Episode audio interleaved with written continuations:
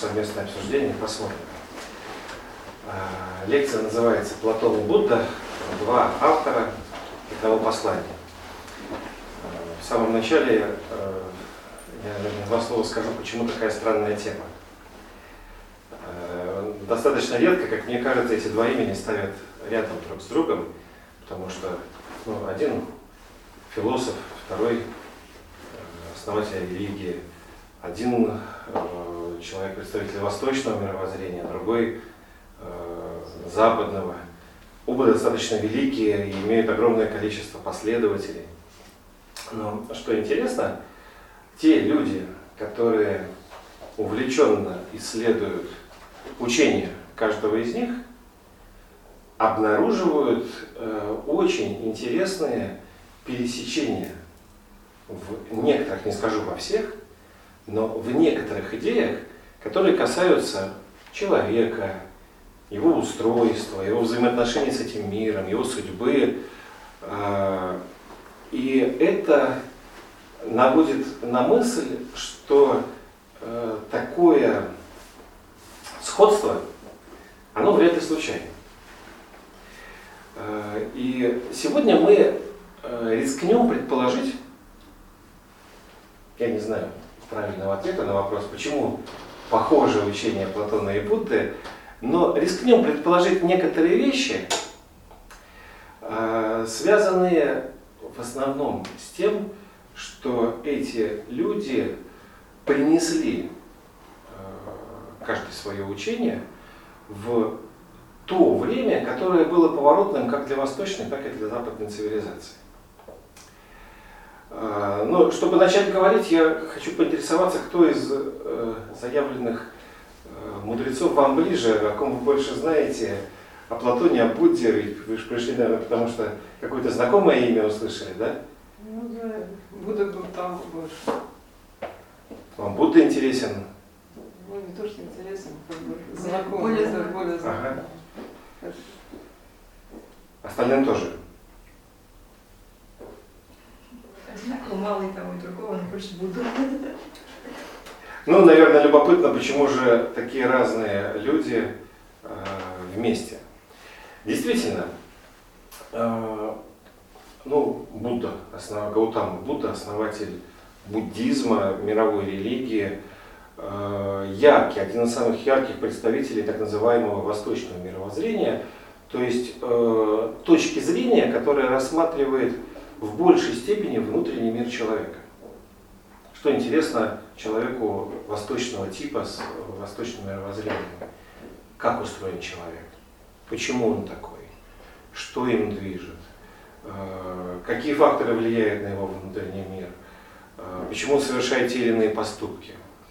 Э, как ему стать лучше? Как ему изменить себя? И огромное-огромное дерево буддизма, которое выросло, Две с половиной тысячи лет прошло с момента, когда проповедовал Будда. Это огромное дерево с многими стволами, ветвями и невероятным количеством плодов. А, оно базируется, основывается на тех положениях, а их не очень много, которые Будда сформулировал две с половиной тысячи лет назад. Платон а, Платоне, может быть, не так много знаете, но это в большей степени наш человек, он представитель западной философии. Более того, э, Платон, э, можно сказать, почти что первый из западных философов. Уж точно первый, кто записывал то, о чем думал. До нас дошли сочинения Платона, они переведены на русский язык. И западная философия почему разделяют восточную и западную, она в большей степени ориентирована на рассмотрение вопросов, которые касаются проявления человека, его действия в мире. Как мне достичь тех или иных вещей? Как мне взаимодействовать с окружающим миром? А, как мне найти свое место в истории? Как развиваются народы и цивилизации? То есть все, что касается меня же, да, но только с другой стороны, извне. И в этом смысле очень любопытно, что Восток и Запад на первый взгляд, противостоят друг другу, потому что у них разные точки зрения, разные вектора. Но если их рассматривать вместе, то они, по сути дела, дополняют друг друга. Если мы будем знать, что внутри человека и что вне его, мы получим знание комплекса вопросов, связанных с человеком. Именно поэтому одна из основных причин, почему мы в нашей философской школе стараемся использовать сравнительное исследование. То есть не ориентироваться на какую-то одну философию, на какого-то одного мудреца, а стараться находить параллели между разными учениями, потому что давным-давно заметили очень интересную вещь. Если один, второй, третий на один и тот же вопрос отвечает очень похожим образом, о чем это говорит? Ну, скорее всего, все выражают какую-то истину, правильно? Если мнению одного мудрого человека ты еще можешь доверять или не доверять, когда оно подкреплено мнением другого мудрого человека, когда об этом говорят на совсем другом конце Земли и в другое время, но те же самые вещи, скорее всего, люди понимают, о чем они говорят. И, скорее всего, это какая-то твердая, очень прочная истина, э, на которую ты тоже можешь полагаться. Это одна из причин, почему так интересно сравнить учение Платона и Будды. Одно время разные части мира, Индия, Греция, разный менталитет людей, религиозное и философское учение, но, как вы увидите, очень схожие мысли, что заставляет задуматься о том, что эти мысли не были выдуманы этими людьми. Ну, конечно, они были донесены ими, но складывается такое впечатление, как будто и тот, и другой, ну я не скажу, учились в одной школе, это невозможно но выражают одни и те же понятные им, как минимум, вещи. Или, говоря другим языком, доносят до людей, каждый в своем месте, одно и то же учение, просто на разных языках. Просто в разной культурной среде.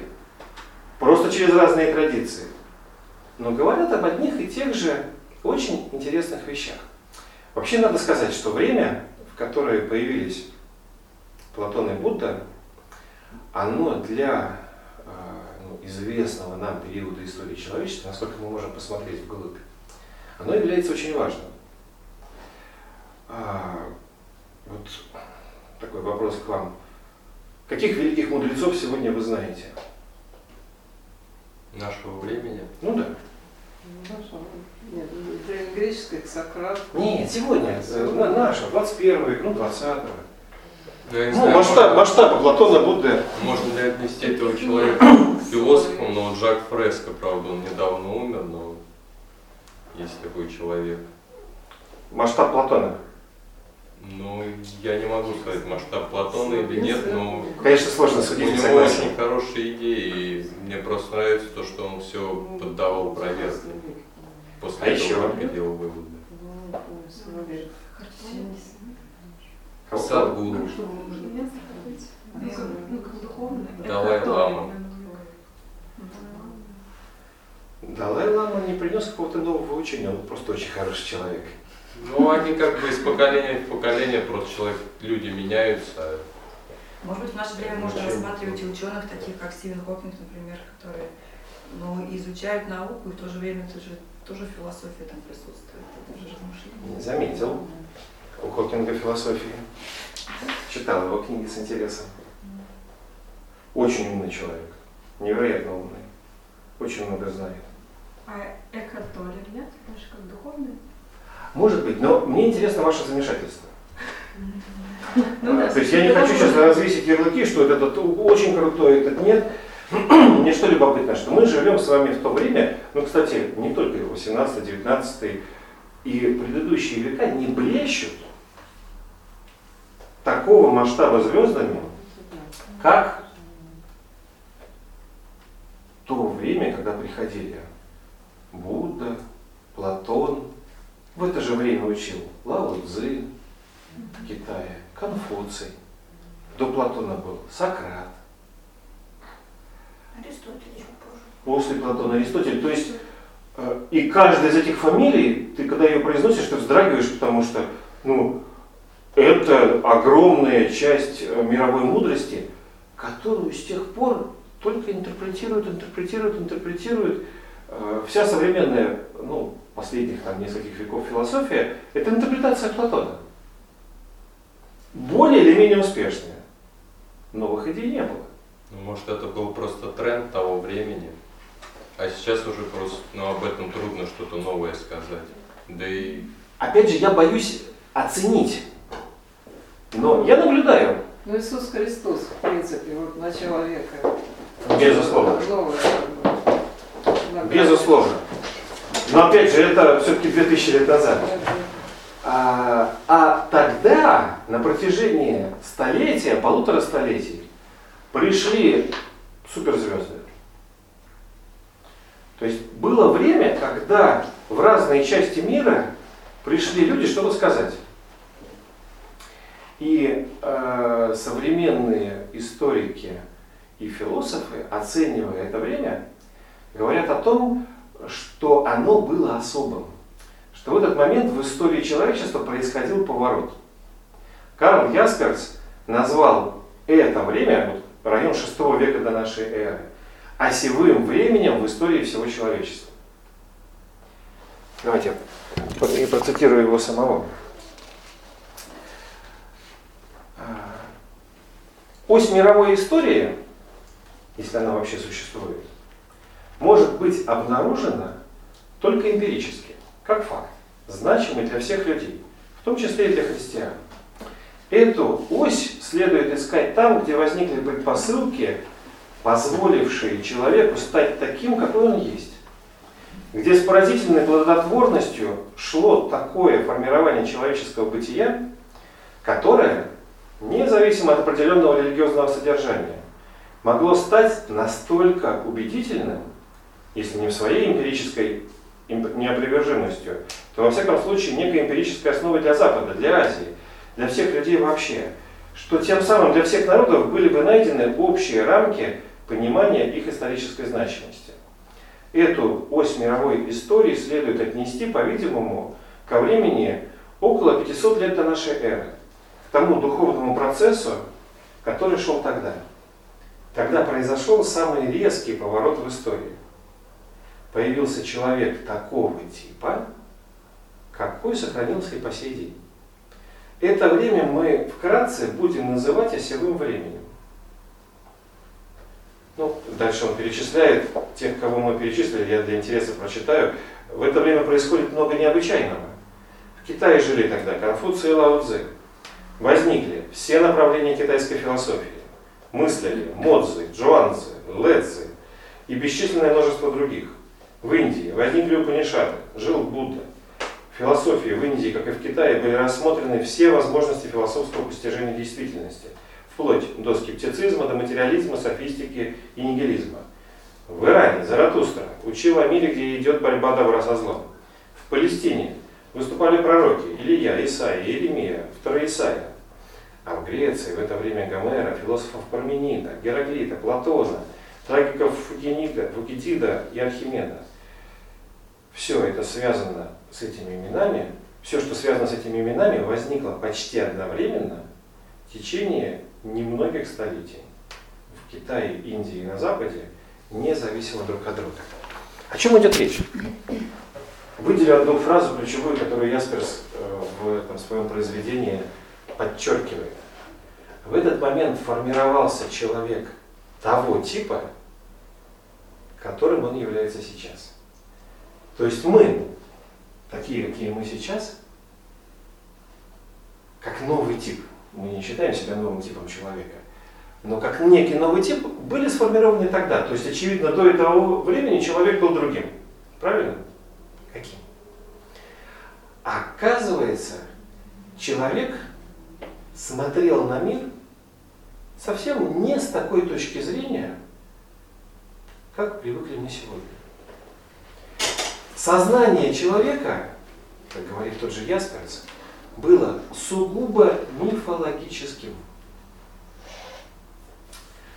На что это похоже? это немножко похоже на сознание наших маленьких детей. Люб- Любите детям сказки читать? Вы читали когда-нибудь? Конечно. Вспомните вот этот момент, как ребенок слушает сказку, что вот Иванушка э, сел там, на, на волка или э, сразился с чудовищем или оказался перед выбором. Как реагирует ребенок? С восторгом. С восторгом, без критики. То есть ему не приходит в голову сказать, а что Иванушка такой дурак? А почему он не мог э, заплатить э, бабе Яге там и... Да? Нет, он реагирует на это как на определенную данность, что следует жить именно так. Есть определенная модель существования, совершенная модель существования, в которой добро побеждает зло, человек совершает правильный выбор, люди стремятся к определенным ценностям, и он совершенно естественным образом доверяет этой модели, не задумываясь о правдоподобности или неправдоподобности самой модели. Вам нравится такой подход? Понятно. И не должен мы с вами другие. Я не могу его оценить, у него есть свои плюсы, есть свои минусы. Очевидный плюс э, человек, следуя каким-то универсальным моделям, ну, наверное, меньше совершает неправильных поступков. Но есть и очевидный минус. Человек следует не задумываясь. Потому что так принято. Или, как говорили люди древности, потому что такова воля богов. И вот это мифологическое сознание человека, основанное на доверии к универсальным моделям. Это был своего рода детский возраст человечества, но оно должно взрослеть. И в шестом веке до нашей эры наступает очень важный поворотный момент этого взросления, когда человек начинает осознавать самого себя в мире, который его окружает. Я позволю себе продолжать параллели с ребенком. Когда это происходит с ребенком? Когда он узнает, что не все, что говорила мама, надо делать. Что есть другая точка зрения. И что у него может быть собственная. Это очень большое открытие для маленького человека, что можно иметь собственную точку зрения, отличную от точки зрения родителей. Для родителей это может быть страшно, потому что, ну, во-первых, ребенок будет экспериментировать и совершать неправедные поступки, он наступит в лужу, он поймает кота за хвост, он ну, очень много чего сделает. Но зато он получит свой опыт. И вот этот процесс рефлексии, осознания самого себя как независимой личности перед лицом огромного окружающего тебя сложного мира, этот процесс начинается в том самом шестом веке до нашей эры. Сегодня для нас это нормально. Мы даже, у нас весы немножко в другую сторону качнулись, и мы очень сильно осознаем именно себя. Да? Мы очень хорошо осознаем себя. Мы даже в большей степени сконцентрированы на самих себе, в меньшей степени задумываемся о том, что в мире существуют какие-то универсальные модели существования, хотя они до сих пор существуют. То есть мы очень хорошо прошли этот путь. Но вот такими, какие мы есть, мы стали благодаря тем усилиям, которые все перечисленные, люди с перечисленными именами и фамилиями, были предприняты в то время. В том числе Платоном и Буддой. Платон и Будда пришли для того, чтобы внести свою лепту в процесс формирования нас, какими мы, по идее, должны были бы стать. Более того, эти основные мысли такого формирования заложены в том послании, которое передали они в своих учениях через века. Я далек от мысли анализировать все учение Платона и Будды. Я буду проводить параллели между их учениями столько, сколько, насколько у нас вместе хватит сил слушать. Не хочу испытывать ваше терпение. Когда вам надоест, вы мне скажите. Но некоторые параллели я проведу, ладно? С точки зрения именно того послания, которое эти два мудреца отправили нам. Почему мне это интересно? Прошло много времени, многие вещи затерлись. И мы не во всем следуем этому посланию. Иногда, может быть, хорошо обновить, посмотреть на ключевые идеи, лежащие в основе современной цивилизации, свежим взглядом. Плюс немножко лучше понять, почему мы такие, какие мы есть сейчас. Итак, первое послание, которое встречается и у Платона, и у Будды. Оно касается устройства человека. Надо сказать, что ни один мудрец того времени не считал человека только материальным. Засмеяли бы. Все, кто рассматривал устройство человека, видел человека более сложным. А, не рассматривали чисто духовным. Человек представлялся достаточно сложной совокупностью разных начал. Разных. То есть в каждом из нас есть нечто, что в разные моменты руководит нами. Мы не одинаковые.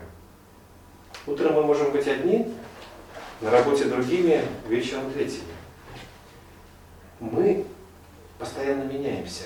Это следствие того, что в нас проговаривают разные начала. И Платон и Будда очень точно формулируют эти начала. Давайте сделаем это вместе с ними. Хотите? Начнем с Платона, он нам ближе.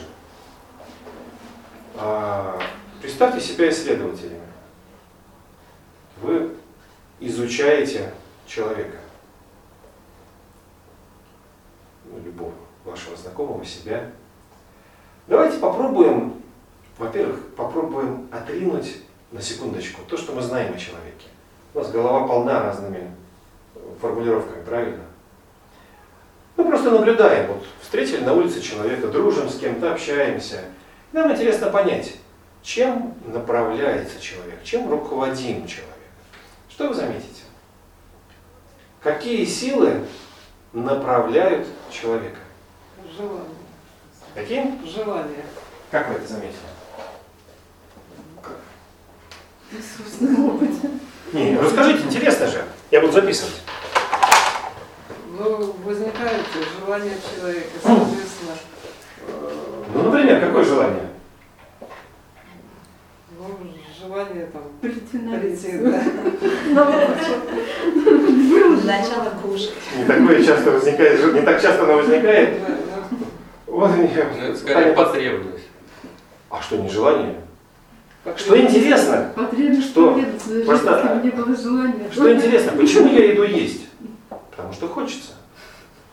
Причем, чем больше хочется, тем труднее меня удержать от этого, правильно? То есть на самом деле это очень большая сила. Я сейчас не про чувство голода говорю, с ним еще как-то можно бороться. Но есть разные другие желания, которые иногда заставляют нас или наоборот останавливают. Я так устал, что вот уже ни на какую лекцию не пойду. Ничего не хочу. Тоже желание мною руководит. Несмотря на то, что прошло две с половиной тысячи лет, оказывается, ничего не поменялось. Платон видел тех же самых людей.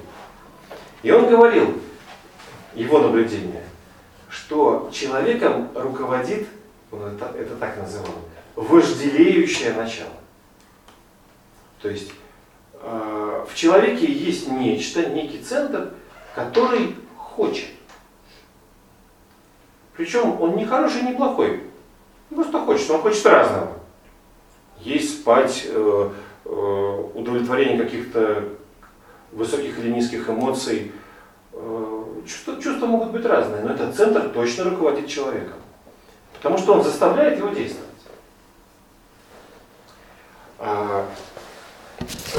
Прочитаю слова Платона, чтобы не быть голословным. Вожделеющее начало составляет большую часть души каждого человека и по своей природе жаждет богатства. За ним надо следить, чтобы оно не умножилось и не усилилось за счет так называемых телесных удовольствий и не перестало бы выполнять свое назначение. Иначе оно может попытаться поработить и подчинить себе то, что ему не родственно, и таким образом извратить жизнедеятельность всех начал. Сложно Платона на слух воспринимать. Ну, понятно, о чем он говорит, да? Вожделеющее начало.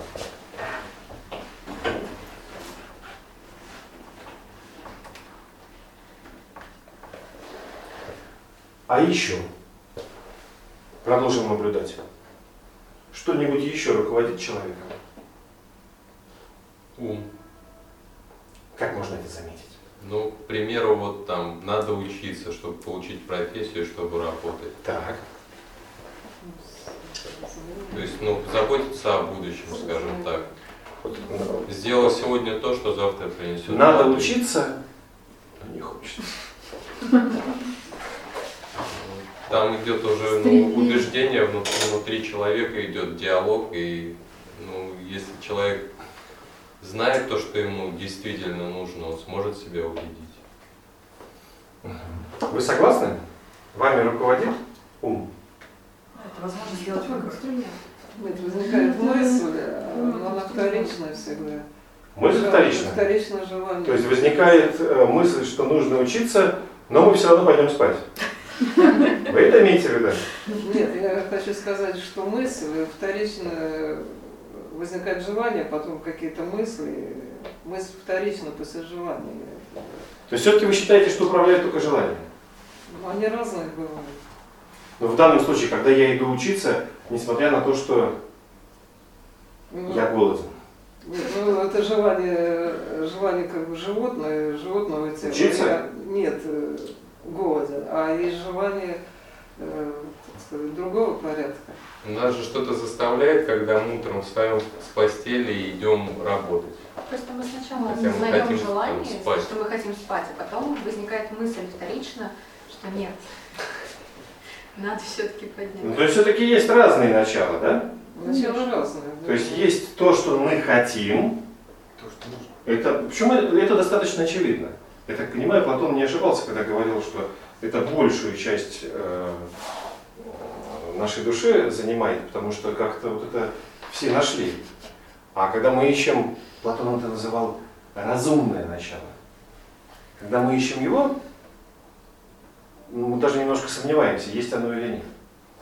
Но к разумному началу Платон относил именно вот эту способность, как вы говорите, заставить себя сделать то, что надо. Ну, в маленьком и в большом. Есть то, что мне хочется, но я, оказывается, еще знаю то, что надо, и это э, иногда одерживает верх. Можно так сказать? Ну, Разум? Что хочешь. разум. А, иногда да. Разумное начало. Давайте пристально присмотримся к себе, есть ли что-то еще, что нами руководит.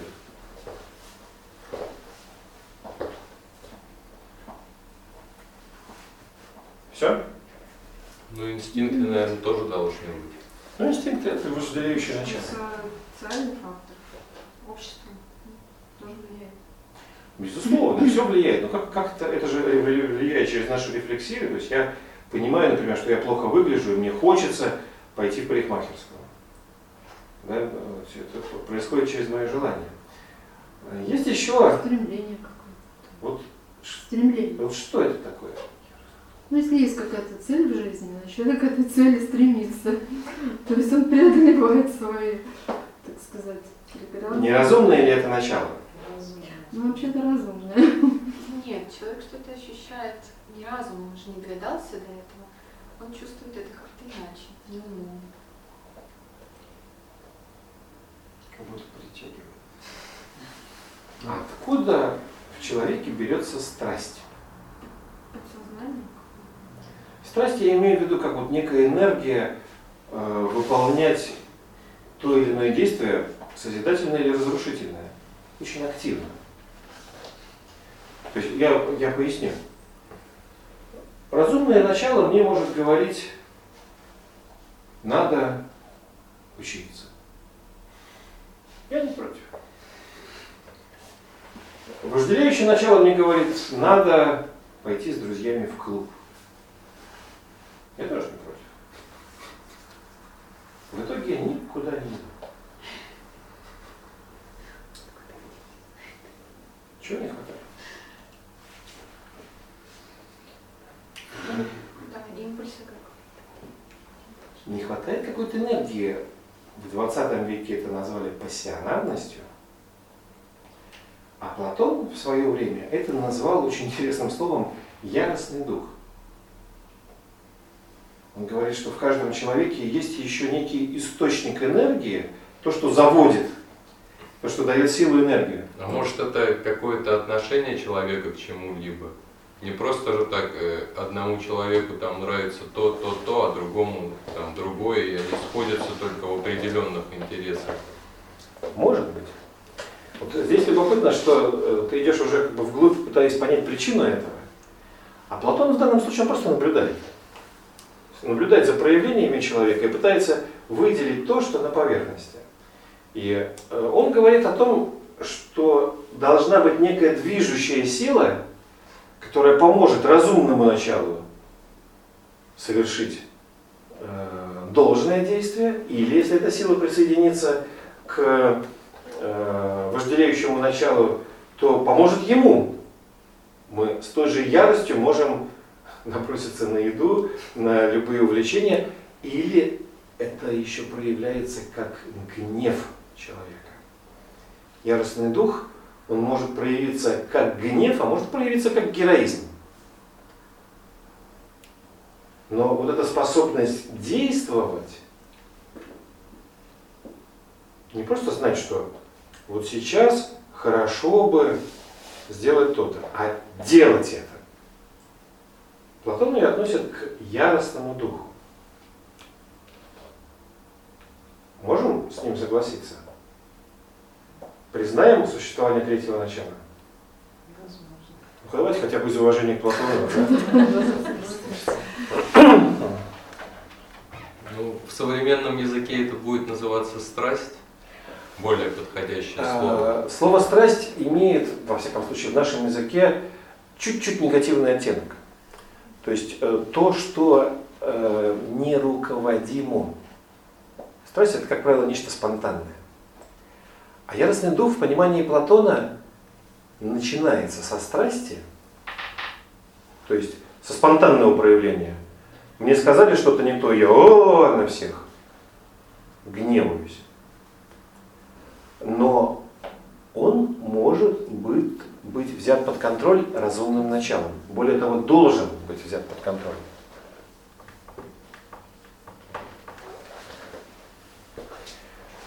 А, сами собой мы подошли к э, моменту, что от того, что в нас есть эти три начала, мы не становимся хорошими или плохими. Это то, что в нас есть. Платон говорит о том, что человек станет добродетельным или справедливым в том случае, если эти три начала будут развиты и будут проявлять лучшее в себе. То есть, если каждая из них будет естественным образом следовать своей природной добродетели. То есть, может ли быть какая-то добродетель у вожделеющего начала?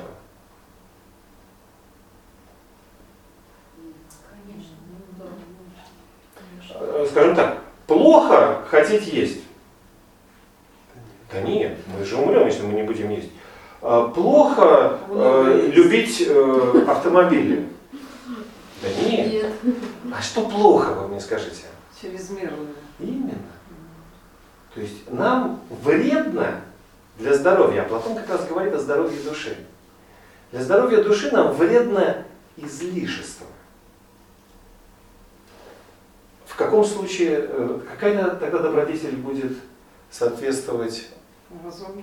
э, не, не, вожделеющему началу? Умеренность. Хотеть неплохо, просто нужно знать меру. Во всех страстях нужно знать меру. Нет ничего плохого в том, что мы чего-то хотим. Путь к самосовершенствованию с этой точки зрения в плане вожделений просто знать меру. Осознавать ее можно менять, каждый сам может ее устанавливать, но нужна умеренность.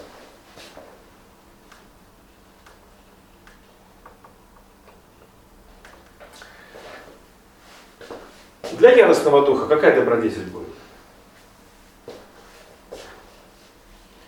Сила, которая может разрушать. Созидающее. Не разрушающее. Платон ее называет мужеством. Или способностью действовать, когда это необходимо. Проявлять свою энергию в тот момент, когда ты позволяешь это. То есть, если мне нужно встать и сказать какое-то слово, там идет какая-то дискуссия, я боюсь. Но нужно встать и сказать, значит, нужно встать и сказать. И наоборот, если э, я чувствую гнев по отношению к какому-то человеку, не нравится мне он, я должен быть способным остановить этот гнев. Вот эту способность брать под контроль свою внутреннюю силу и направлять ее. Платон называет мужеством.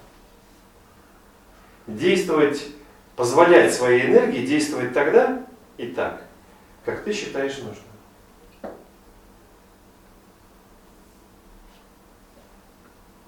Похоже это на мужество? Похоже. Ну и добродетель разумного начала.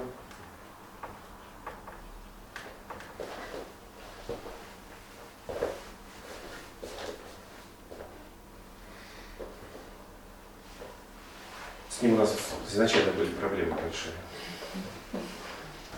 А в чем какие проблемы могут быть вообще с разумным началом? Может быть, знание. А может быть? А, в смысле предположение, что, э, что добродетель знания. Но знание это не добродетель, это некое количество чего-то. Мы редко называем добродетельным. Петя была добродетельницей среди нас, да? А В ней самый большой объем знаний. Это о чем-то другом идет речь. Доброта. Нет, ну тут как бы, наверное, знание, то, что правильно и неправильно, если можно так выразиться. А как это узнать, правильно или неправильно? Кто это знает? Путем опыта. Ну это, наверное, опытность может. применение знаний. Как в жизни мы называем эту добродетель? А, Мудрость. Мудрость. Мудрость. Это слово достаточно сложно э, расшифровать, потому что это действительно живое знание. Или знание, проверенное на опыте, или истинное знание, оно противостоит ложному знанию. Ложное знание это то, что мы услышали откуда-то, как информацию. Мне говорят э, то-то и то-то. Я должен убедиться в том, что это так. Я должен прожить это, пропустить через себя, тогда это станет моим знанием.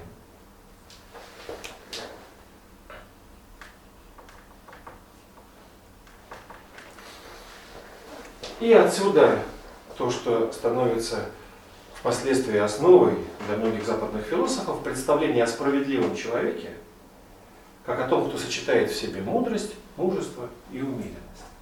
Платон говорит, что эти три добродетели пробуждают четвертую, которую можно назвать справедливостью. И это идет, Платон идет гораздо дальше, потом в своих философских построениях, но это не тема нашего сегодняшнего разговора. Нам интересно другое. А на Востоке в это время Будда занимается тем же самым. Он говорит о том, что внутреннее устройство человека мешает ему быть счастливым. Будда на своем собственном опыте убеждается в том, что человек страдает. Вы страдаете? Конечно. От чего? Это каждый день. Таких. Вот Будда, он вообще формулирует такую вещь, мы потом к этому вернемся, что жизнь – это страдание. Да, Да. Согласны? Какая тяжелая жизнь. Не, ну, Не, ну, сейчас как забыл, что там телефон дома это страдание. Почему? Ну потому что с телефоном привычнее. Потому страх, постоянно страх перед чем-то. Нет, ну мне кажется, скорее привычнее, потому что ну, действительно важных звонков, Страх но я перед очень редко смертью, страх перед совершаю. болезнью, страх потерять что-то. А, Будда формулирует это очень просто. Он говорит, что соединение с тем, что неприятно, это страдание. Например, я заболел, Ну, смысл, да. это неприятно. Или разъединение с тем, что приятно, телефон остался на работе, это страдание. И отсюда рождается огромный спектр страданий, которые мы не можем контролировать. Мы постоянно то соединяемся с тем, что нам неприятно, то разъединяемся с тем, что приятно. Причем, если попытаться потешить себя иллюзией, что это не так, например, если у меня много денег, то я могу купить все, что хочу, но мои запросы вырастут пропорционально тому, что я хочу, и в какой-то момент мне не хватит денег на то, что я хочу. И я тоже буду страдать. Только по-своему. Этому закону подчиняются все. Будда же нашел причины этого страдания. Вся его крутизна невероятная, которую никто не может опровергнуть две с половиной тысячи лет, в том, что Будда путем исследования, сейчас этот путь исследования повторяют все буддийские монахи, но они 16 лет занимаются этим, мы не будем сейчас, а, они приходят к выводу о том, что же является причинами этого страдания. Оказывается, это омрачение нашего ума. Будда говорит, что наш ум имеет три базовых омрачения, которые портят все. Всего три клеши, три омрачения есть в нашем сознании, но все, на, все наши беды от них. Интересно узнать, какие? Или угадаете? Жадность. Страх. Алчность.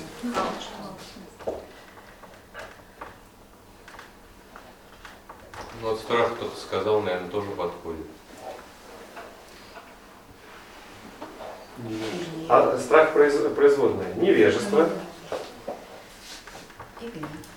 и гнев.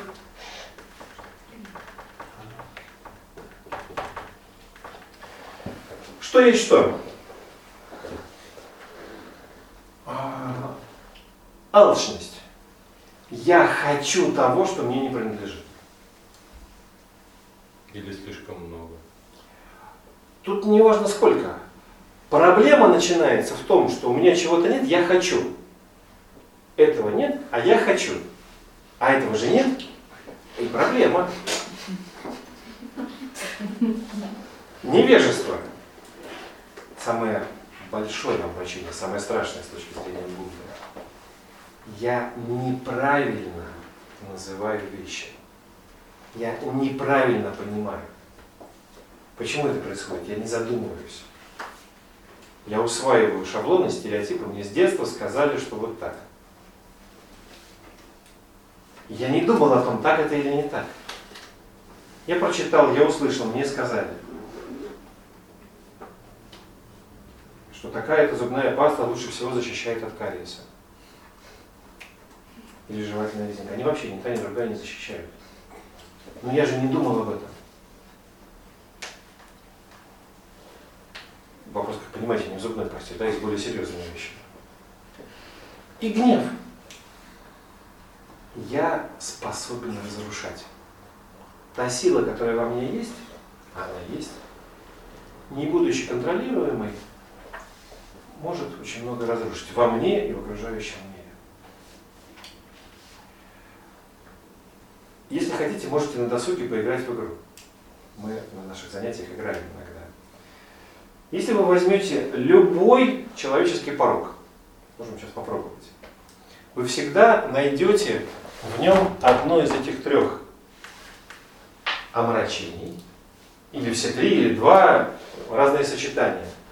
Но всегда любой порог, он восходит к этим изначальным трем омрачениям.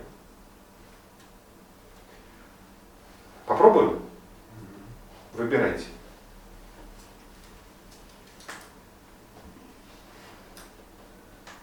Нет. Хорошо. Попроще что-нибудь. Порог, пьянство. Это порог? Да, ну тут все как-то очень просто. Ну это вот к самому верхнему. Ну, конечно. Конечно, я просто, я просто хочу пить. И не могу ничего с этим сделать. Есть, есть только и невежество. Потому что я не задумываюсь, да, то есть я следую желаниям, я не думаю о том, что, какие результаты происходят э, в итоге. А страх к невежеству будет относиться. Страх очень интересный, давайте разберем. Почему мы боимся? По незнанию, наверное. Ну, давайте задумаемся. Чего, есть что-нибудь, чего вы боитесь? Да. Например? Укол. Ну? Потерять. Заболеть, умереть. То есть есть э, толика незнания. То есть если бы вы знали, например, были убеждены, что вы живете вечно, как был убежден Платон, то вас бы не, не смущала перспектива, мне рассказывали друзья, недавно съехав- съездившие в Японию, там до сих пор как особо народ не переживает по этому поводу, настолько в сознании э, бесконечность жизни, что смерть не является трагедией. Ну, Япония это другой мир. А, Мы боимся, потому что не знаем, что будет дальше. Но мы боимся еще иногда, потому что боимся что-то потерять. Что что-то произойдет, и у меня чего-то не будет. Не знаю, как с пауками.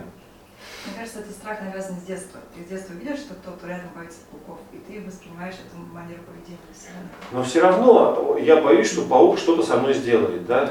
Ну, Пауки, они как ядовитые, все боятся, что он укусит. Это, ну, это что-то с алчностью, что-то не то со мной произойдет. А сам по себе, скорее, он первый от вас убежит.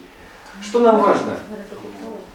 А, Будда строит Ну, таких, как властелин колец. Будда строит очень красивую картину причин наших проблем. И, как вы понимаете, излечение души в данном случае, исцеление человека, освобождение от страдания, говоря буддийским языком, будет заключаться в том, что человек устранит эти три омрачения. То есть будет принимать те же самые лекарства, что у Платона. Алчность он победит умеренностью, невежество обучением и мудростью, гнев мужеством. На задачу внутреннего роста человека Будда и Платон смотрят абсолютно одинаково. Даже словами одинаковыми называют. Хотя один говорит о религиозном, казалось бы, пути, а другой о философском. Но они видят три основные проблемы и предлагают три основных лекарства, чтобы человек стал счастливым или свободным, хотите, так и называйте. Это первое послание. Послание об устройстве человека. Еще хотите? Да. Есть силы? Посланий много, просто я не знаю, сколько вы выдержите.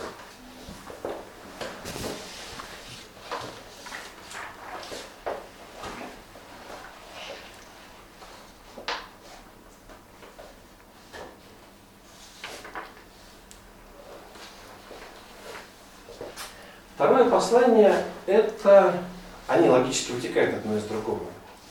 Это так называемое послание о пути. Что происходит с человеком, который понял, что с ним что-то не так? Озарение. Ну да. Сомнения. Душа моя. А дальше? Что искать?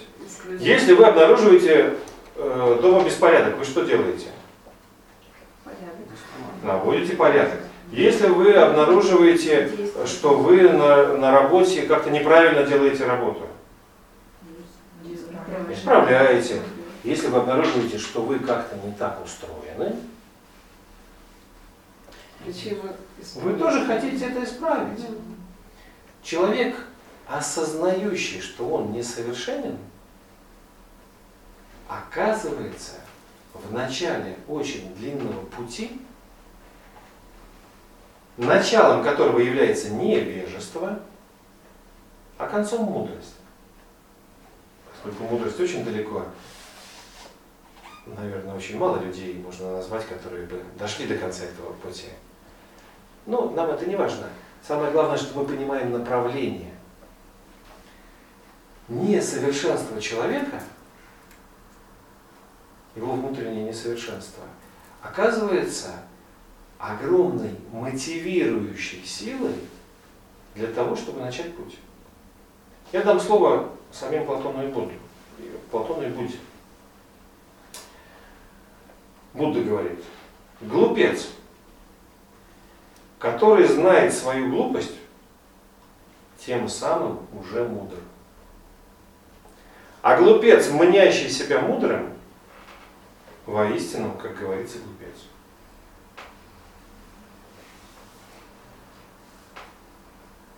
Найдите мне в западной философии аналог этого высказывания.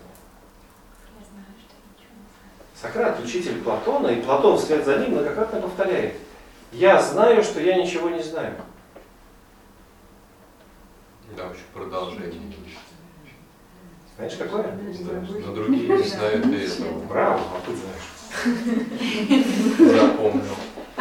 Никто этого не знает. Я тогда расскажу историю, которая произошла. Откуда взялось, взялось это высказывание. А, Сократ вообще-то не был каким-то выдающимся человеком особенно. Богатым, известным. Он был не очень красивый. Но его в Афинах считали крутым.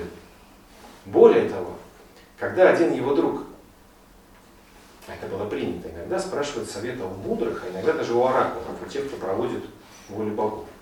Так вот, один человек взял и задал вопрос оракулу. Мне, кстати, всегда поражает, какие вопросы в то время задавали оракулам. Ну, мы сегодня спросили, допустим, какая погода будет завтра, да? Или кто победит на президентских выборах, или какой курс доллара будет через... Ну, какой вопрос еще стоит задать оракулу? А, Тут э, человек задал вопрос, кто самый мудрый в Афинах. Что кем надо быть еще, чтобы такой вопрос сформулировать, да? А, И оракул ответил, Сократ. Любопытно, тут человек сразу прибежал к Сократу и говорит, ну смотри, говорят, ты самый мудрый. Почему? И Сократ с этого момента стал думать о том, почему его оракул назвал самым мудрым. Что есть в нем такого, что, э, чего нет у других людей, э, почему оракул считает его самым мудрым. Он недюжинного ума был человек, он долго думал, пришел к одному выводу, который, собственно, в этой фразе и заключается. Сократ понял, что единственное, что его кардинально отличает от других людей, что он не считает себя умным. Это страшная вещь. Страшные силы вещь.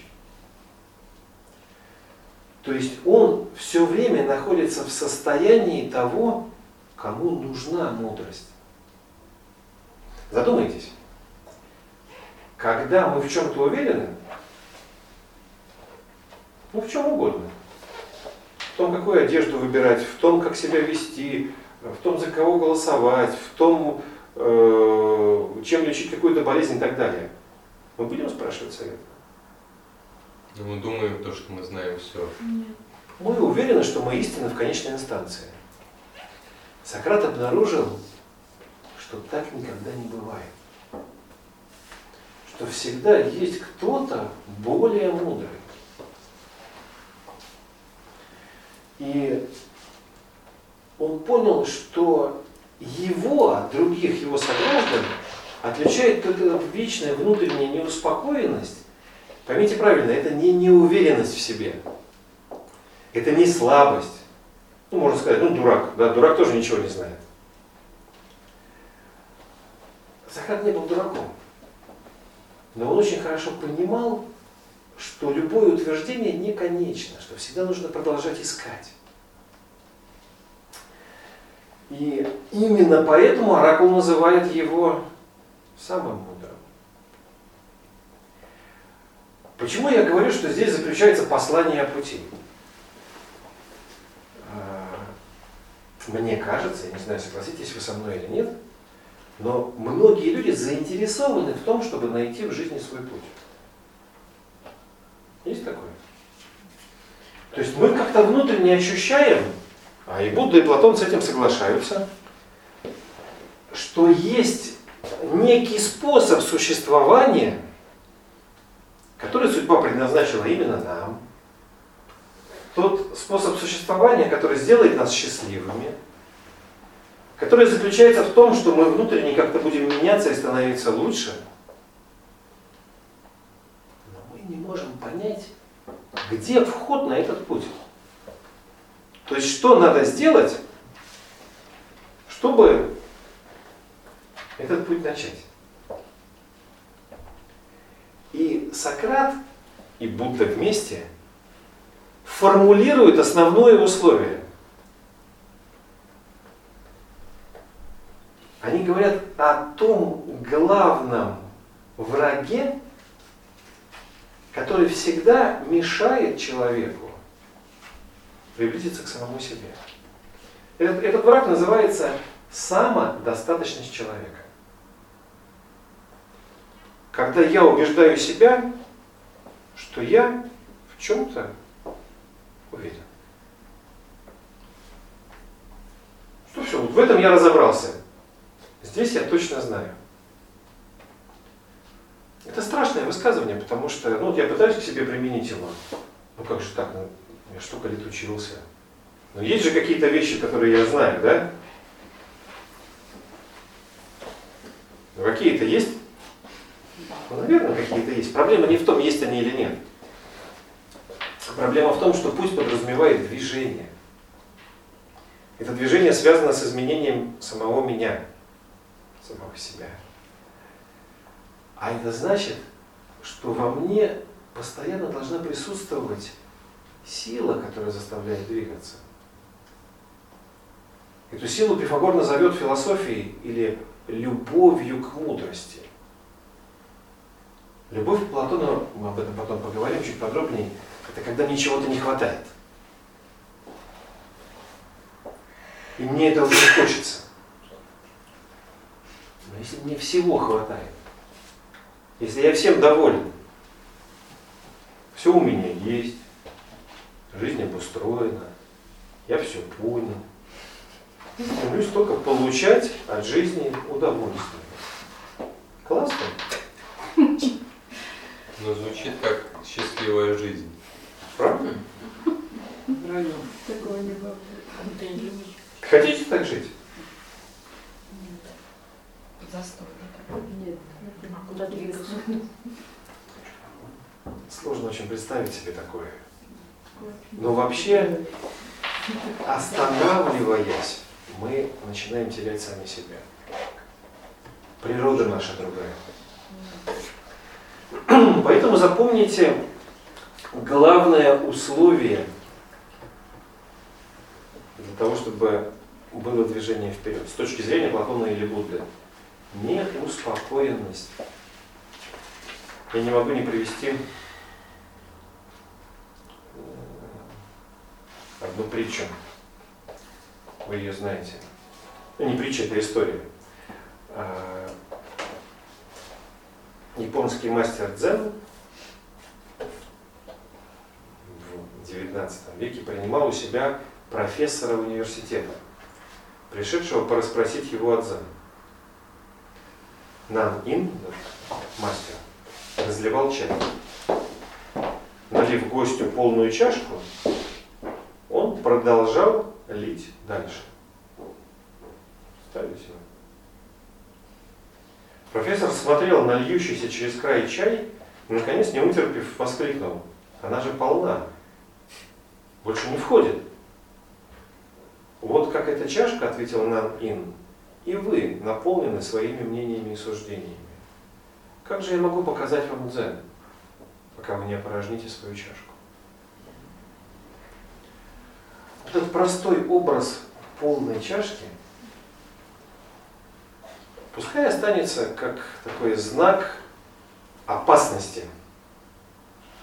Как только я начинаю ощущать себя полной чашкой, как только возникает во мне элемент э, ложной уверенности в себе. Нужно иметь уверенность в себе, но не нужно быть самоуверенным. Когда я, когда я считаю, что только я прав. Это ведет к ложной благости и к остановке. И наоборот. Если во мне постоянно горит здоровый огонь потребности в поиске, если у меня возникают вопросы, если я не понимаю какие-то вещи, если мне очень важно мнение других людей и моего наставника, а забегая вперед, наставник или учитель в жизни человека может появиться только тогда, когда его чашка пуста. Иначе он вообще не появится. Да?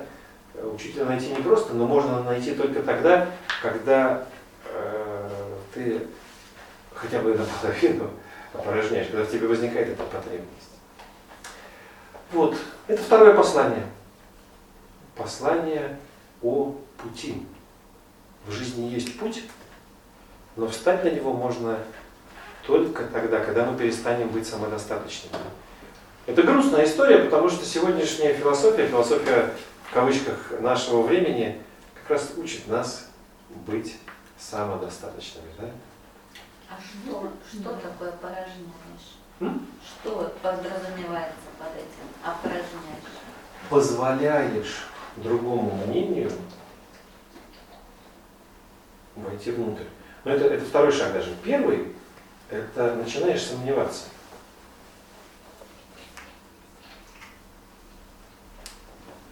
В хорошем смысле. Э, Сомневаться, сомнения бывают разные. Э, Чтобы, чтобы вы меня не поняли неправильно, э, сомнения бывают двух типов. Иногда мы принимаем какое-то решение, в общем, все вот, решил бегать по утрам. А на утро думаю, «А стоит ли? Вот такие сомнения не нужны. Это, э, это как раз худший вид сомнений. А подвергать сомнению собственные убеждения, это очень хорошо. А действительно ли так, как я считаю? Вы уверены, что Земля круглая? Но мы лично не видели. Давайте разберемся. Вы уверены, что Земля круглая? Я нет. Видите, проблема. Я серьезно спрашиваю, что заставляет вас думать, что Земля шар? То, что об этом говорят везде еще со школы, в учебниках, фотографии. Я в садике Пропаганда. Общественное мнение. Пропаганда. Хорошо продуманная пропаганда. Что в садике штука. В висело? садике у меня висела тоже Та же пропаганда.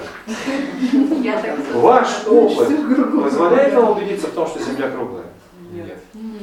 А, подумайте. Когда из-за горизонта что-то появляется большое. А, ну да, смена. Когда корабль пропадает за горизонт, это хороший момент. Вот мы начинаем становиться философами. То есть, оказывается, действительно не врут. И отражение тени Земли на Луне, например. тоже. Нет, Во, во, во, во, во, с- да. смена, смена ночи. Ну, смотрите, как интересно. Я вот об этом. Давайте подвергать сомнению те вещи, в которых нам кажется, что мы убеждены. Это и называется опорожнять стакан. Задаваться вопросами. В каком-то, в хорошем смысле быть э, как дети, э, которые, они априори еще ничего не знают, и они поэтому с радостью спрашивают, а почему летит птица? Папа боже ты мой. Как, как, как? Потому что машет крыльями. Ну, ребенок ходит, обдумывает эту мысль. Почему он машет крыльями? Ну, интересно же, правда? А почему люди обманывают?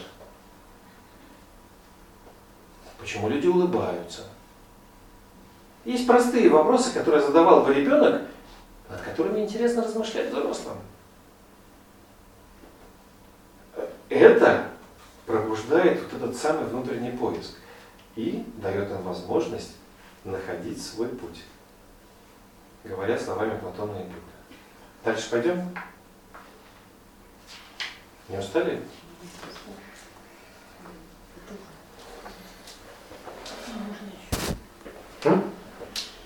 Нет, Хватит? нет, нет. Третье послание – это послание о возможности освобождения. И Платон и Будда констатируют, что человек несовершенен. Да, мы с вами только что рассматривали. Мы, э, и Платон и Будда говорят о том, что человек может стать лучше. Но сейчас, в теперешнем своем состоянии, он несчастлив и не свободен. Платон говорит, что он несчастлив, а Будда говорит, что он страдает. Это, наверное, очень похожие вещи. Но и тот, и другой обосновывают возможность освобождения. То есть, оказывается, их исследования приводят к тому, что мы можем стать свободными и счастливыми. Казалось бы, что об этом говорить? Мы вроде бы и так знали, да? А что ж несчастливы тогда? И тот, и другой эту возможность обосновывают. Как это делает Будда? Собственно, это первое крупное зерно буддизма. Это знаменитые четыре благородные истины. Мы частично их уже даже прошли. Первая благородная истина в классическом буддизме, что жизнь это страдание. Вы с ней вроде бы уже согласились. Вторая благородная истина, что у этого страдания есть причины. Их мы рассмотрели.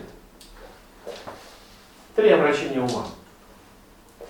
А вот дальше, третья благородная истина говорит о том, что это страдание можно прекратить. Я раньше, когда читал, я думаю, ну, почему это выделяют э, в отдельную истину? Э, Как бы, если есть страдания, значит, можно прекратить. Не было бы страданий, прекращать нечего. Оказывается, это очень важный момент. Будда путем собственного исследования обнаруживает природой данную возможность прекращения страданий. Заключается она в том, что по наблюдениям Будды, которые каждый из вас может повторить, три омрачения нашего ума, очень извините, слово умное скажу, не имманентны ему, то есть не являются его природой. Или, говоря человеческим языком, наш ум не рождается омраченным, а становится омраченным в процессе своего существования. Это с философской точки зрения крайне важный вывод, потому что если я нашел какую-то грязную вещь, я могу ее отмыть. Грязь не является частью этой вещи. Это нечто наносное, это можно смыть. Сам факт этот меня радует. Красивую вещь я могу отмыть, очистить. То же самое касается моего ума. Каким бы омраченным он ни был, это не его нормальное состояние. Эти омрачения можно устранить. Четвертая благородная истина говорит о том, что существует путь, ведущий к устранению страданий. Благородный восьмеричный путь, в котором Будда, сейчас у нас не лекция по буддизму, поэтому я не буду рассказывать о благородном восьмеричном пути, в котором Будда формулирует, собственно, то, что необходимо сделать. если сказать очень коротко, да вы сами знаете. Скажите, как вы воспитываете ребенка?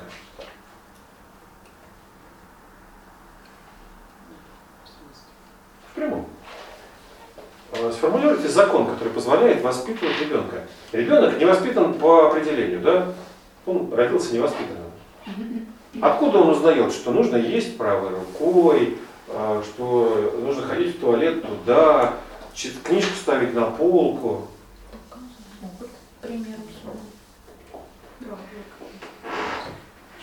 Вот вы ему показали книжку, надо ставить сюда, и он прям начал ее сразу ставить на полку, да?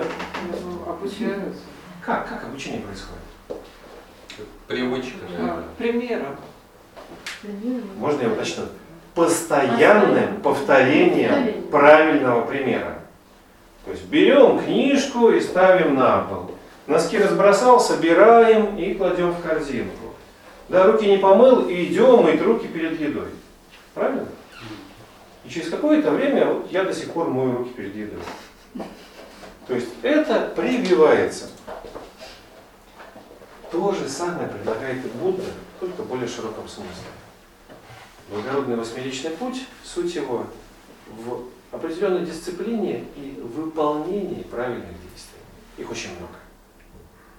Нужно правильно говорить, правильно думать, правильно концентрироваться и много других правильных вещей. Это все в буддизме очень хорошо описано, но сейчас нам не это интересно. Основная идея. Мы страдаем, потому что есть то, что омрачает наш ум, но это можно убрать. То есть это отмывается. Шанс есть. Но страдаем от омрачений. От того, что есть то, что налипло на нас, да? Какие-то неправильные вещи. Что об этом думает Платон? Платон в э, своем произведении, которое называется «Государство», приводит один очень известный сегодня миф, или образ, или символ. Символ пещеры. Он рисует пещеру, воображаемую пещеру, в которой, пещеру внутри скалы, в которой есть вход, ведущий от края скалы, и там где-то в глубине, в темноте сидят очень странные люди, узники.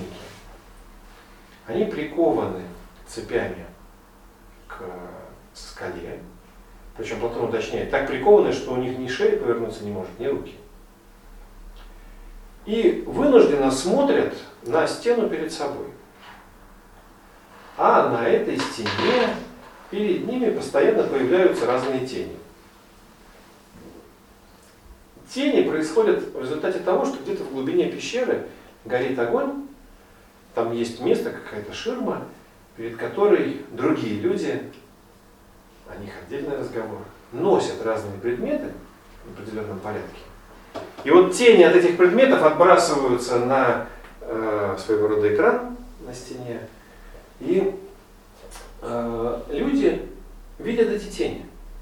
Поскольку они не могут увидеть предметы, источник, они видят только отражение. И они начинают воспринимать реальность и называть реальностью то, что они видят на этой стене. Это приводит к тому, что они начинают исследовать эту реальность. Ну, они там живут постоянно. Среди них появляются ученые, которые научаются предсказывать появление тех или иных теней. Они их классифицируют, начинают в них как-то разбираться. То есть возникает целое мировоззрение, построенное на отражении некой реальности. Они не видят первоисточника. И дальше Платон пишет, что только тот человек, который сможет снять оковы и выйти из пещеры, он будет поражен другой реальностью. Его глаза, глаза сначала будут болеть, потому что он увидит свет, но самое главное, что он поймет, что то, что он видел, это было лишь бледное отражение того, как оно на самом деле. У этой истории есть продолжение, потому что Платон говорит, некоторые из тех, кто выходят на свет, остаются там, а некоторые Продолжите мысль. Возвращаются в пещеру, потому что они не могут бросить тех, кто там мучается. И они пытаются им рассказать о том, что реальность другая. Те им не верят. Они говорят, мы видели. Те не верят, говорят, вот реальность. Смотри. И, а поскольку в произведениях Платона всегда это идет в диалоге, в обсуждении, то там э, один человек это рассказывает, а второй ему говорит, странные ты рисуешь образы и странных узников. А рассказчик ему отвечает, похожих на нас. И действительно, хоть это и образ, вряд ли где-то есть такая пещера, но он говорит о некой ситуации, которая отражает наше с вами положение дел то, что мы воспринимаем с вами, то, как мы это воспринимаем, это очень похоже на то, что рисует Платон. Мы видим цветной мир, нам кажется очень реальным. Но кто-то из вас, возможно, уже начал подозревать, что он живет в матрице. Все смотрели? А то сейчас скажу что-нибудь, не поймет. Да? Что это не единственная реальность или не конечная реальность, а лишь отражение чего-то гораздо более глубокого и высокого. Таким образом, и Будда, и Платон говорят о том, что можно освободиться словами Будды или выйти из пещеры словами Платона. И в том и в другом случае человеку необходимо снять оковы. Те омрачения, которые искажают восприятие реальности. Те омрачения очистить нашего разум. ума. А? Очистить разум. А, очистить, изменить, структурировать. Тут можно говорить разными словами, но в любом случае надо что-то с собой сделать, чтобы начать воспринимать мир хотя бы чуточку другим.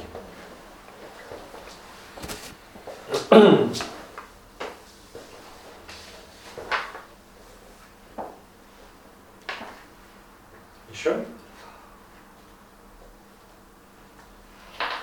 Еще одно послание Платона и Будды. Что что? Это послание о вреде крайностей или о срединном пути. Скажите мне, что лучше, бедность или богатство? Что-то среднее. Ну, конечно, после утверждения о срединном пути. А, дело в том, что любой человек, даже идущий по пути, всегда склонен впадать в крайности. Если нам что-то нравится,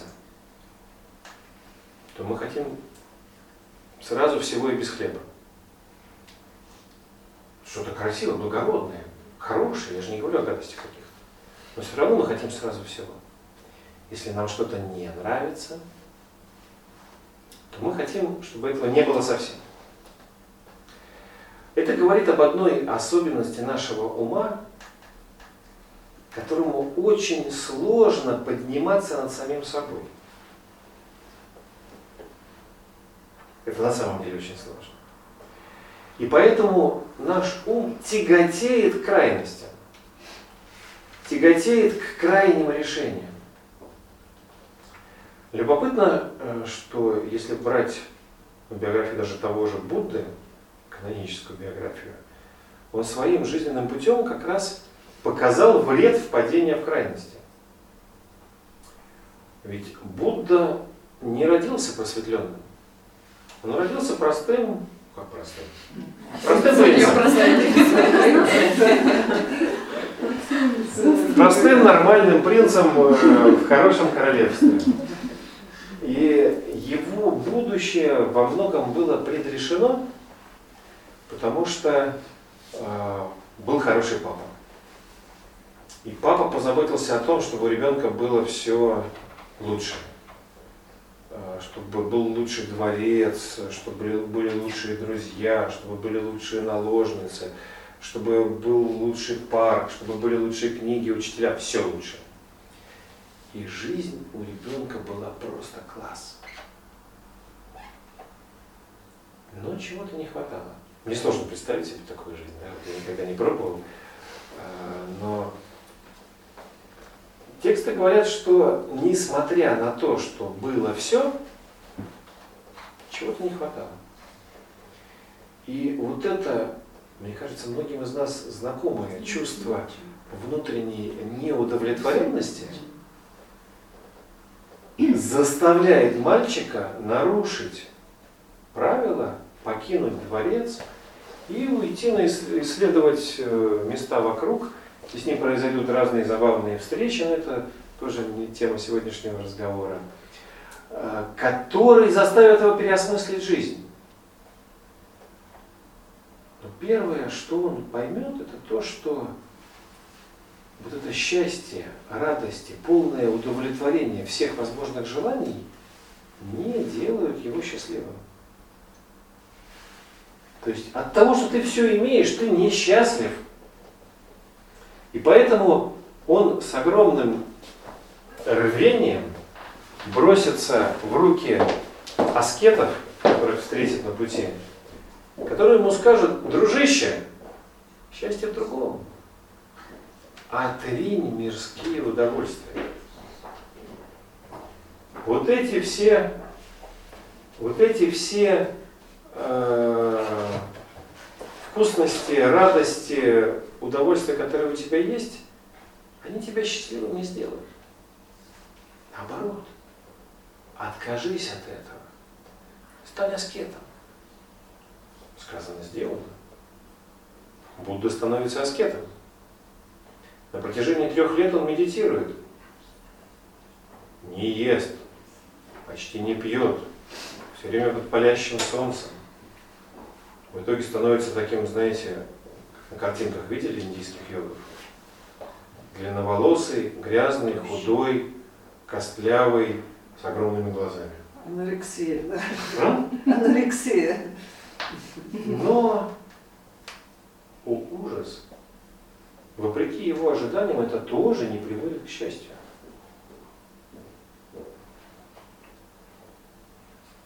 Он терпит фиаско на этом пути. И благодаря тому, что у него было два этих важных опыта, опыт полного следования своим желаниям и удовольствиям, и опыт полного отказа от всего, чего ты мог бы пожелать. Именно благодаря этому, как считается, он был в состоянии открыть тот самый срединный путь. Или путь идущий между крайностями. Путь, который позволяет понять то, что над крайностями находится. Это уже чуть более сложный э, с э, философской точки зрения вопрос. Он связан с устройством нашего ума. Наш ум представляет все истины через крайности. А истины на то и истины, что они выше. И Будда открывает это, понимает.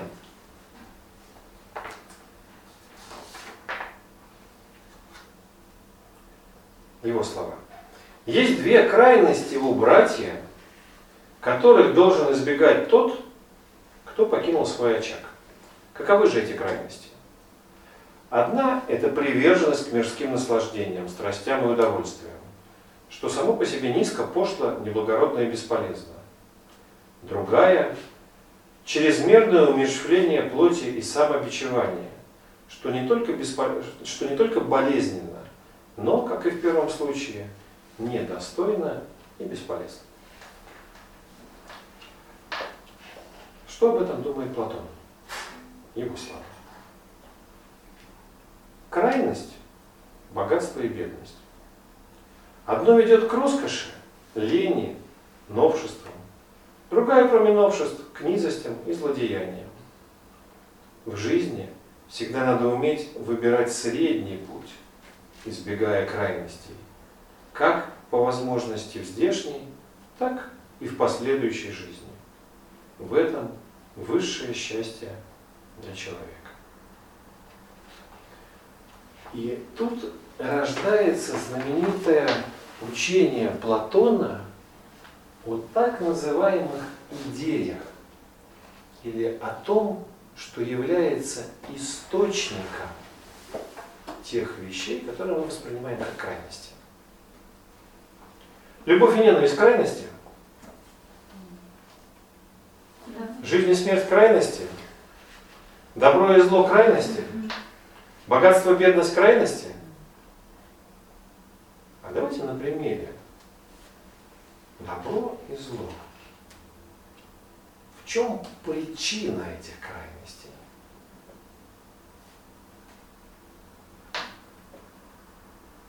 В результате может. Как результат может быть причиной? Оценка чья-то. Мы называем что-то добрым, а что-то злым. Конечный результат я имею в виду. Но интересно, скажите мне, пожалуйста, существуют ли обе эти крайности объективно? Относительно чего-то того, кто кого-то или чего-то. Существует ли добро? Существуют Могут назваться добрым. Это да. да. Каждый из нас иногда в жизни совершает добрые поступки.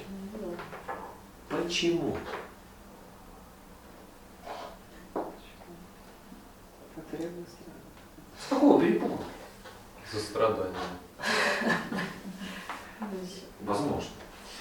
А, Платон говорит, что потому, что нами руководит добро. Почему же мы совершаем злые поступки гораздо чаще?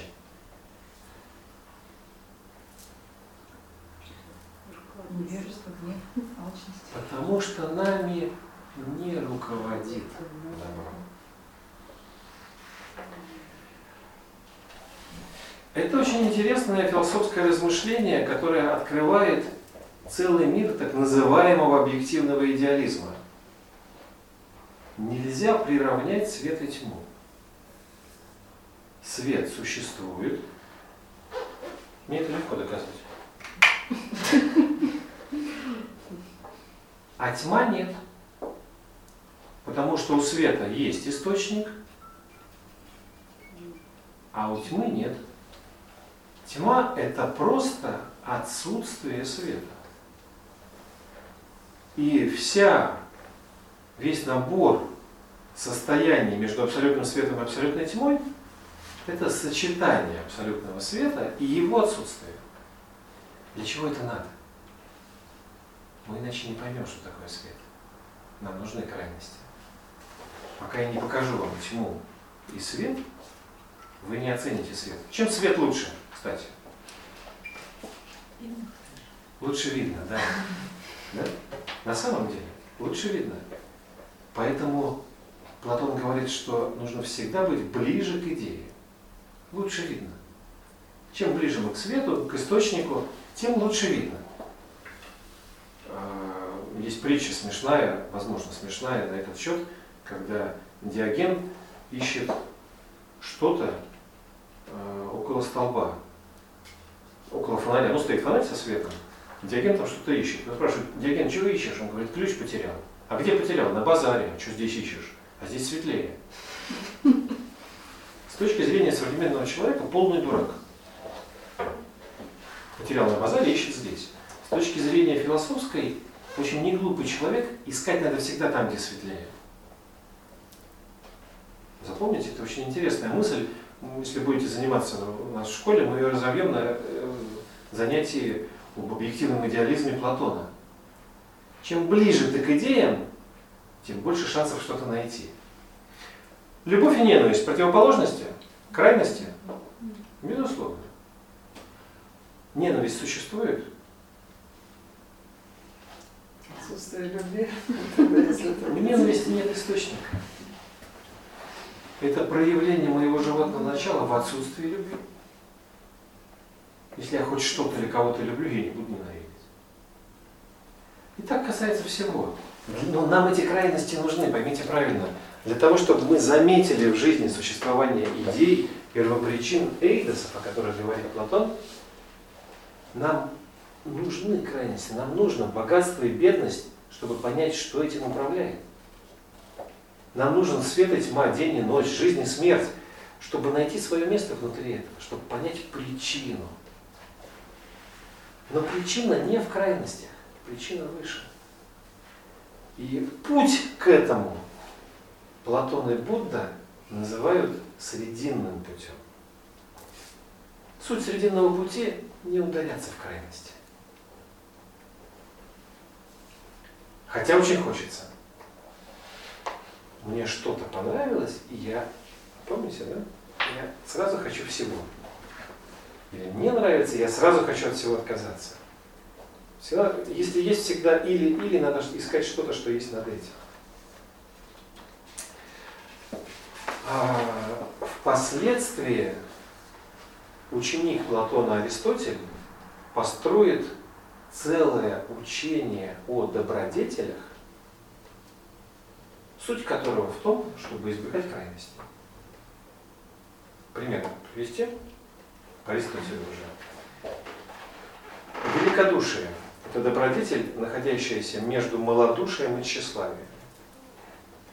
Мужество – добродетель, находящаяся между трусостью и безрассудной отвагой. Щедрость – добродетель, находящаяся между скупостью и расточительностью. Скромность – добродетель, находящаяся между застенчивостью и бесстыдством. Благоразумие – добродетель, находящаяся между бесчувственностью и распущенностью. Правдивость – между притворством и хвостовством. Дружелюбие – между угодничеством и вздорностью. И так далее. Любая человеческая добродетель может быть рассмотрена как золотая середина между двумя крайностями, которым, которым нас природа подталкивает естественно. Не ведитесь на это. Настоящий добродетель всегда посередине и одновременно немножко выше.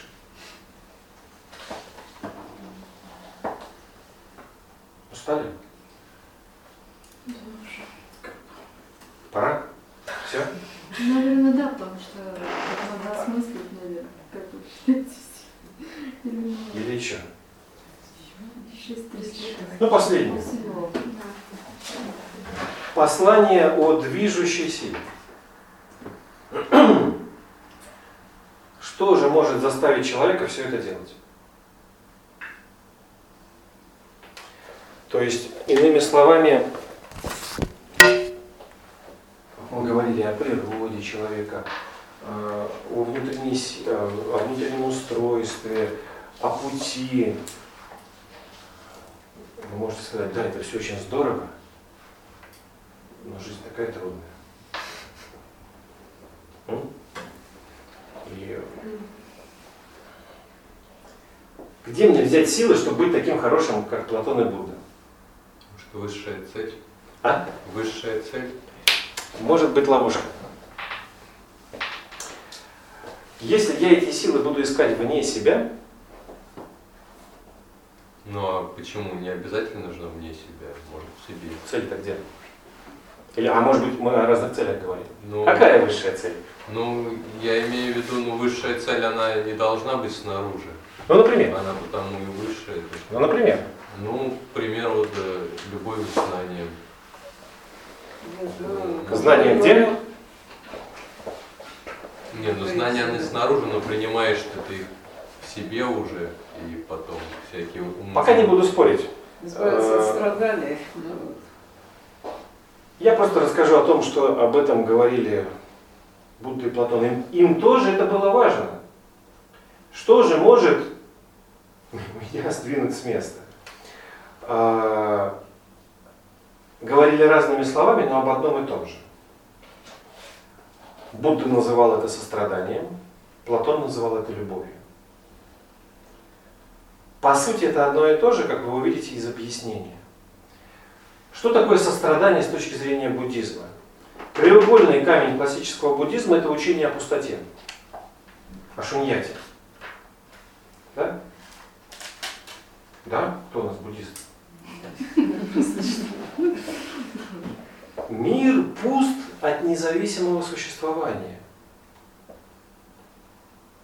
Об этом можно очень долго думать. А по-русски можно сказать, что мы все зависим друг от друга. В этом мире нет ничего независимого. Хитрые буддисты исследовали этот вопрос и выяснили, что есть как минимум три зависимости, которые не делают ни одно существо отдельно существующим. Мой любимый маркер. Он зависит а, от предметов, э, материала, из которого его сделали. Да? Пластмассы, спирта, тряпочки, которые внутри. Он зависим от того, из чего сделан. Первая зависимость. Вторая зависимость. Он зависим от того, кто его сделал. Более пряморукий рабочий, менее пряморукий. То есть тот, кто его делал, повлиял на него, он зависим. Мы, кстати, с вами тоже, если кто-то считает себя самодостаточным, вспомните, что когда-то вас родила мама. То есть вы сюда пришли не просто так, вам кто-то помог. И кто-то вас учил, кто-то вас воспитывал. То есть э, нас, как этот маркер, кто-то делал. Мы уже не самодостаточны, мы зависимы. А, последнее, этот маркер, это сложнее понять, зависим от нашего знания о нем. Это я его называю маркер. Я не знаю на самом деле, что это такое. Но я такое дал название. И он вынужден быть зависимым от этого. Возможно, он не маркер. Но это сложно для современного размышления, пускай буддисты упражняются. Самое главное, что мы все зависимы друг от друга, связаны друг с другом. Буддисты тратят определенное время на то, чтобы исследовать эту зависимость, и в этом смысле идут куда дальше современной квантовой механики, которая давно уже ее доказала. Современная наука, оказывается, опередила буддизм и с научной точки зрения доказала, что мы с вами все связаны между собой. Можно я не буду рассказывать как? Нет, расскажите. Это можно прочитать в любой книжке по квантовой механике. Это постулат о перепутанности. Все элементарные частицы, которые в этом мире рождены, изначально, с момента Большого Взрыва, связаны друг с другом. Это доказано научно. То есть в нас с вами есть вещи, частицы, которые связаны. Поворачиваются во мне, поворачиваются в вас. С научной точки зрения. А, получается, что мир предстает перед нами совершенно другим он становится неким полотном, а мы, каждый из нас, это узелок в этом полотне. То есть меня нельзя удалить из этого полотна. Я связан с вами. В Южной Африке это называется философией Убунту. Я существую, потому что существуете вы. Мы вза... Наше существование взаимообусловлено. Мы это, может быть, так не чувствуем. Но мы много чего не чувствуем. Наше чувствование во многом определено нашим воспитанием. Но с научной точки зрения это так. Это приводит к страшным открытиям. вообще современная физика, если бы вы правильно преподавали в школе, она бы изменила мир. Буддизм, кстати, тоже. А, суть в том, что поскольку каждый из нас хочет стать счастливым и свободным, да? это единственное, чем мы похожи друг на друга. Мы хотим быть счастливыми и свободными. Я говорю на буддийском языке. Каждый хочет по-своему. Но никто не сможет это сделать самостоятельно. Я не могу вырвать узелок из одеяла. Если мы станем, станем счастливыми, то только вместе. И это неизбежно. Потому что мы часть одного целого. мой мизинец не может стать счастливее моего большого пальца. Я не дам ему. Но это было бы очень странно, если бы он куда-то ушел. Да? Он часть меня. Мы вместе. Точно так же мы с вами все часть одного большого мира, чуть более совершенная, чем мой мизинец, но все же. И поэтому, несмотря на то, что мы считаем себя уникальными и самодостаточными, мы уникальные, но и самодостаточные. Мы взаимосвязаны.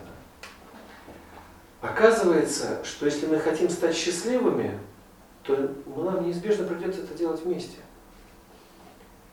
И понимание этого, просто понимание, элементарное ментальное понимание, приводит к тому, что вы мне становитесь безразличны. С момента, когда я это понимаю, вы уже моя семья. Мы в одной лодке. И мне, мне не все равно, что с вами происходит, не только с вами, а вообще со всеми живыми существами. Я сейчас рассуждаю как буддист. Ну, как Христос возлюбит ближнего, как самого. Христос тоже знал толк в этих вещах. Но говорил на другом языке. Так вот, необходимость сострадания – это первое, чему учат буддисты.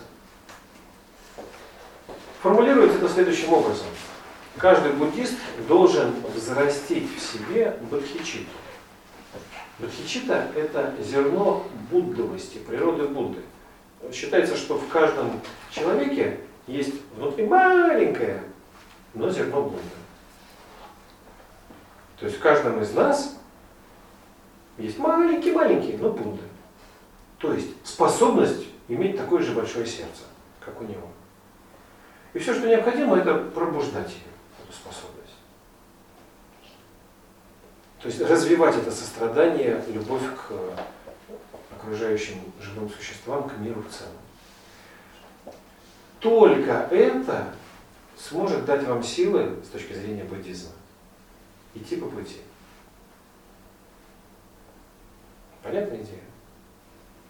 Это движущая сила с точки зрения буддизма. Что говорит об этом Платон? Платон говорит, э, что э, каждый человек сможет стать счастливым, если задумается о других, о счастье других людей. Но поможет ему в этом только любовь. Любовь же, любовью посвящен целый диалог Платона, возможно, вы знаете, называется «Пир». И будет интересно почитать, один из немногих философов, кто анализирует, что такое любовь с философской точки зрения. Много поэтов об этом говорят, а Платон объясняет, что это такое. По Платону любовь, которой покровительствует Эрот, является порождением бедности и богатства. Согласно мифу, Эрот родился, когда пение, бедность, э, заметила, что спит бог богатства Порос, и пока он спал, тихонько зачала от него ребенка. Пения была смертной женщиной, Порос был богом, поэтому то, что родилось в результате, стало и не человеком, и не богом, а героем, полубогом, гением, не героем, гением. Тем, кто связывает два мира, людей и богов. Родился Эрот. Весьма беспокойные существа, которое вечно влечет нас к тому, чего у нас нет. казалось бы, какое примитивное описание любви у человека, у Платона. Эрот – тот, кто устремляет нас к тому, чего у нас нет. У меня нет чего-то, я хочу, дай, дай, дай. Что любопытно, что цель Эрота не только получить желаемое, но получив это, вместе с этим произвести потомство. Любовь всегда хочет породить что-то соединившись с тем, чего у тебя нет, родить свое продолжение. И выясняется, что хочется не только родить свое продолжение, а хочется, чтобы это продолжение еще и жило дальше. Да? То есть было как можно более вечным. Я очень коротко рассказываю э, содержание диалога Пир. А это возможно только в том случае, если ты начинаешь задумываться и замечать, что если ты соединяешься с чем-то смертным, временным, то порожденное в результате и живет недолго. А если ты соединяешься с чем-то более долговременным, то порожденное в результате живет дольше. Ну, например, мы говорили с вами о голоде и о еде. Вот я хочу булочку, вот я ее съел, вот родилось чувство удовлетворения. Долго прожило? Не очень. А вот, например, меня влечет прекрасное, красота. И для того, чтобы соединиться с прекрасным, я начинаю творить. Рождающиеся произведения могут жить гораздо дольше. А в каком случае порождения станут вечными?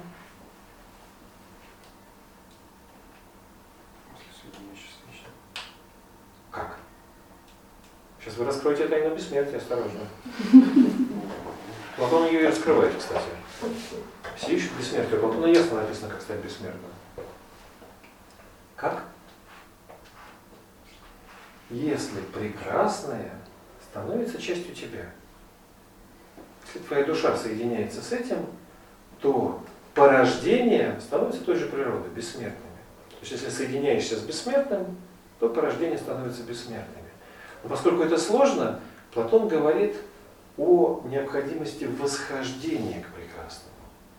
Он обращает внимание, что когда мальчик смотрит на девочку, или девочка на мальчика, как хотите, маленький, ну, не маленький, а уже нормальный, на что прежде всего обращают внимание? Конечно. Конечно. Красивая, красивый, симпатичный, да? А потом подружились уже. Уже на, на качество. На характер. О, уже я вижу, опыт есть. А потом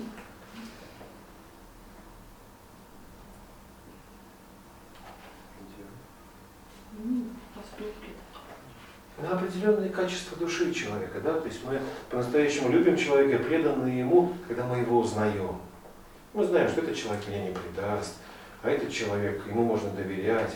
То есть э, я обращаю внимание уже на какие-то более высокие качества. И тогда я понимаю, что мне важен уже не сам человек только, а важен человек как тот, кто проявляет эти качества. Я начинаю любить уже сами качества по себе. Мне уже не так важна прекрасная форма, мне гораздо важнее суть, которая может наполнить эту форму. Так постепенно я поднимаюсь по лестнице тех пристрастий, которые руководят мной. То есть Ирод меня поднимает по этой лестнице. И чем выше я по ней, по ней поднимаюсь, тем больше я люблю, но здесь очень важно обратить внимание, что любить можно вне себя, то есть кого-то. Мне нужно в общем, научиться замечать это прекрасное в окружающих людях. По мере того, как я этому учусь, я становлюсь лучше. А Платон говорит, что при этом у человека, или у души человека, заново вырастают крылья. Я думаю, что на сегодня хватит.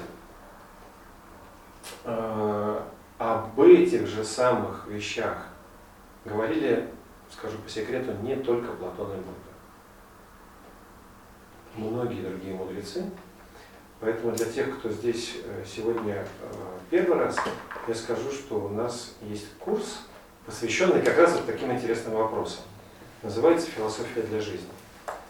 Э, Ближайшая группа этого курса начнет заниматься 24 октября.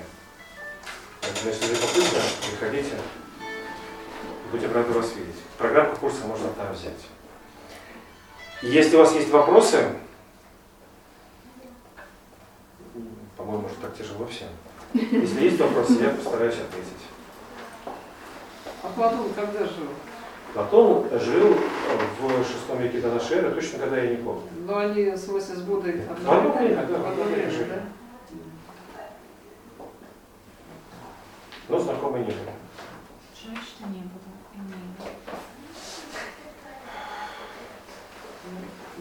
Ну, в шестом веке это Несут какие-то когда наши. Когда жил там Моисей, да, вот если бы христианство.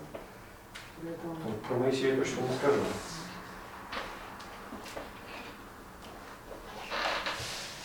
Спасибо. Да, спасибо. Спасибо. Было очень интересно. Спасибо. спасибо.